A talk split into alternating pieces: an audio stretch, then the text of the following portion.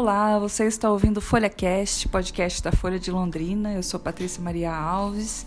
Estou aqui hoje para falar com Célia Musilha, editora do Caderno de Cultura aqui da Folha, o Folha 2. E eles estão preparando uma matéria para esse final de semana sobre o centenário de João Cabral de Melo Neto. E ela veio aqui para conversar com a gente um pouquinho sobre isso. Olá, Célia, tudo bem? Oi, Patrícia, tudo bem? É, então, os ouvintes já devem ter visto por aí as homenagens aos 100 anos do poeta João Cabral de Melo Neto. Esses 100 anos foram completados agora no dia 9 de janeiro, mas no ano, durante o ano todo ele vai receber homenagens. E a gente da Folha 2 também está fazendo uma homenagem para ele, que é um grande poeta, talvez um dos maiores poetas, talvez não, um dos maiores poetas da literatura brasileira. É um dos que eu mais gosto também. Eu adoro. Nossa, eu sou apaixonada pela literatura dele desde quando eu era pequena. É impressionante saber que ele já está fazendo 100 anos, né? É, vários autores estão comemorando o centenário esse ano. O João Cabral é um deles, né? Nós já fizemos uma homenagem a Clarice Lispector. Agora vamos fazer nesse fim de semana ao João Cabral. O João Cabral, ele muda é, a poesia brasileira. Ele, ele, ele é responsável por uma transformação. Ele sai do romantismo, dos poemas ditos de inspiração e parte, em algumas de suas obras, mais tarde, não no início da, da produção dele, mas mais tarde, para uma poesia mais construída, mais arquitetada, né? Uma poesia mais racional e nem por isso menos maravilhosa. Ele tem coisas lindas, eu gosto muito do, do trabalho do João Cabral. Então nós fizemos também uma homenagem para ele em forma de crônica, porque o João Cabral, ele é um João único no Brasil. Ele não é só mais um João, né? Ele é um João único do ponto de vista da criação. E ele vem de um estado que eu admiro muito. Eu tenho profunda admiração por Pernambuco, por toda a cultura que Pernambuco tem. Eu digo sempre que eu acho que Pernambuco é o pai da arte nacional de tantas pessoas importantes, de tantas manifestações, linguagens diferentes. É, eu estive uma vez em Recife e eu fiquei assim muito impressionada porque em cada esquina você tropeça com arte, com música, com dança, com poesia. E eles têm lá na parte turística da cidade uma coisa chamada Circuito dos Poetas, que são esculturas, estátuas dos poetas e numa de, e uma dessas é dedicada ao João Cabral. Nossa, que coisa legal. João Cabral de Melo Neto. E ele continua lá, sabe, olhando a cidade, né? E dá a impressão que ele continua é, pensando poeticamente na cidade, né? Você tem uma obra favorita sua que ele tem escrito? Olha, o poema Tecendo Amanhã é uma das coisas mais bonitas, né, que a gente pode ler. É maravilhoso, mas ele tem muita coisa, né? O livro A Educação pela Pedra, que é onde ele vai, ele começa a traçar esse caminho mesmo de, de uma poesia mais construída, mais racional. Morte e Vida Severina, são muitas coisas, né? Aí você falou Morte e Vida Severina, cheguei a arrepiar aqui. É, é muito, é muito. É lindo demais. Inclusive, um grupo aqui de Londrina, o, o grupo Entre Nós, vai apresentar o Morte e Vida Severina também nesse fim de semana e também em homenagem ao João Cabral, também é matéria nossa. Então é uma, uma edição realmente toda dedicada ao poeta. E você fez uma crônica, conta ela pra gente. É, eu vou, eu vou ler aqui a crônica que eu fiz pro João, é, que se chama Um João Bem Brasileiro.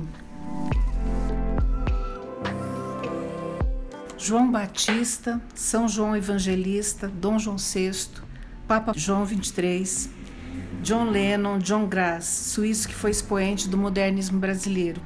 O que não falta no mundo é João, mas só o Brasil tem João Cabral de Melo Neto, um poeta maior. No seu centenário, comemorado esse ano, lembramos que ele nasceu no Recife, cidade que através dos séculos deu ao país tanta criatividade e cultura que não seria exagero afirmar que Pernambuco é o pai da arte nacional. A produção inicial de João Cabral tem viés surrealista, tão expressivo no nome do seu primeiro livro, Pedra do Sono, de 1942. A imagem, que é título do livro, sugere uma experimentação poética.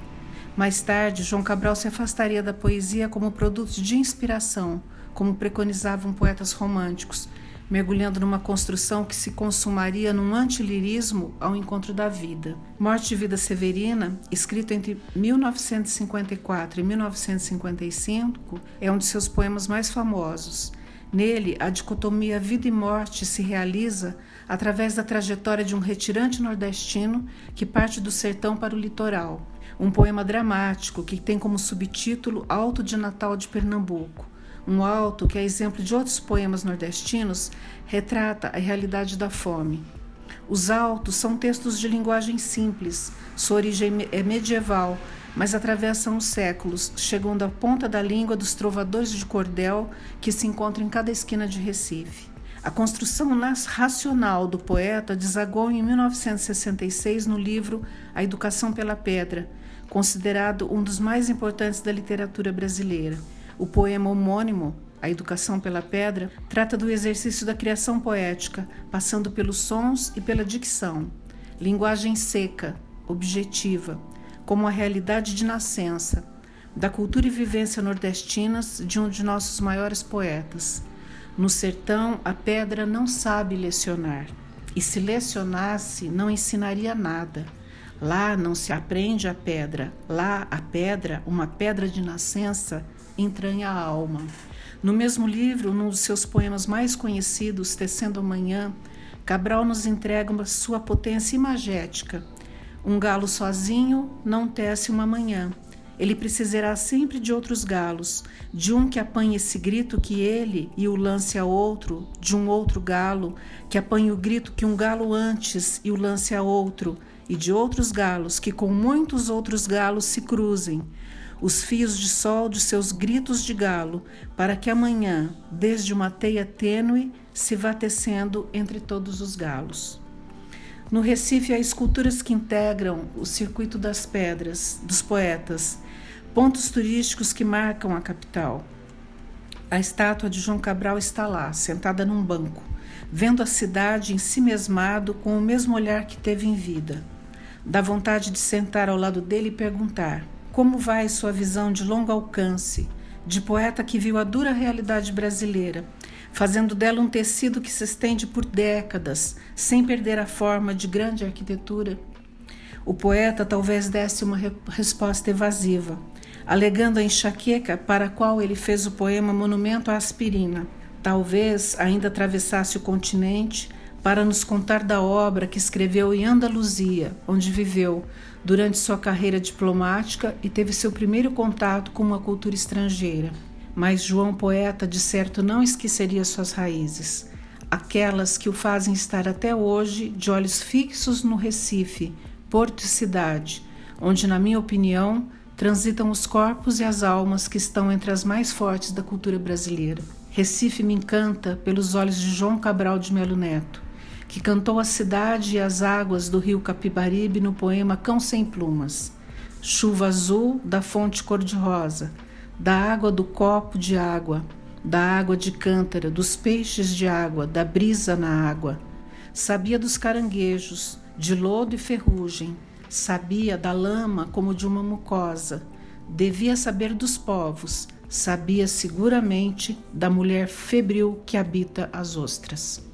Maravilhoso. Muito obrigada, Série, por compartilhar com a gente essa crônica.